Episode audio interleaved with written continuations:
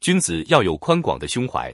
方的修养体现在卓尔不凡的志向和理想上，体现在天生我材必有用的自信上，也体现在对自己人格尊严坚定不移的维护上，更体现在百折不挠的坚强意志和毅力上。圆的功夫是包容天地万物的气量功夫，是娴熟把握和驾驭人性的功夫，更是调整控制自我心态的功夫。当我们将方与圆的修养功夫修炼到了炉火纯青、出神入化的地步，那么我们就会该方则方。该圆则圆，玩方圆于鼓掌，持才智于世间，达到随心所欲不逾矩的最高处世境界。所以，大的能容天地，宽到没有边的是圆，圆中能容天地。有圣人的气象，便能包容万物；有领袖的气象，便能容纳天下。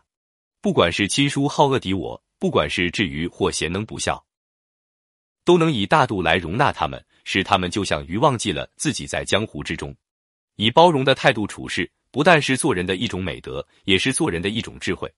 因为我们面对的是不同环境中、不同层次、不同职业的人，我们不可能仅凭自己的观念或喜好去从事社会活动。包容作为人际情感交流的润滑剂，在这个时候就显得尤为重要。我们和各种人打交道，就要学会正确的去包容各种人、各种看法、各种行为。汉朝的吕蒙正是被封为宰相，准备上朝时，朝中一位官吏站在门帘处，指着他说。是这个小子当了宰相吗？吕蒙假装没听见。这时，与吕蒙同行的官员一定要问清楚这个人的姓名。吕蒙坚决不许说，倘若一旦知道他的姓名，就会一生也忘不了。不如不问好。一个人只有善于包容他人，才能得到各方面的帮助，吸收各方面的信息。有时你自己不知不觉就会发现，包容给你带来的好处，远远大于不包容给你造成的损失。尽管自己有能力、有权利去做、去说，可又非要让自己不干、不说，那不是一件最难的事吗？这时，你就要和自己作战。要晓得，世界上真正的强者是能够战胜自己的人。强者之所以是强者，是因为他们战胜了自己。世界上最难以克服的困难，就是战胜自我。其实，我们应该看到世界上最强大、最顽固的敌人，也就是我们自己。说到底，忍就是我们必须战胜不能忍这头愤怒的狮子。唯有如此，在做人处事中，我们才能成为真正的狮子，成为真正的强者。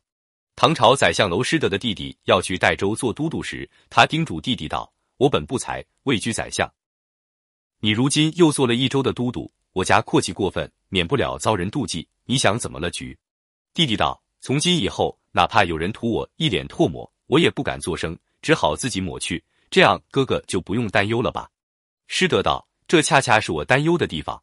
人家要吐你一脸的唾沫，那是因为他对你生了气。你如今把脸上的唾沫自己抹去，那就会更招人家生气。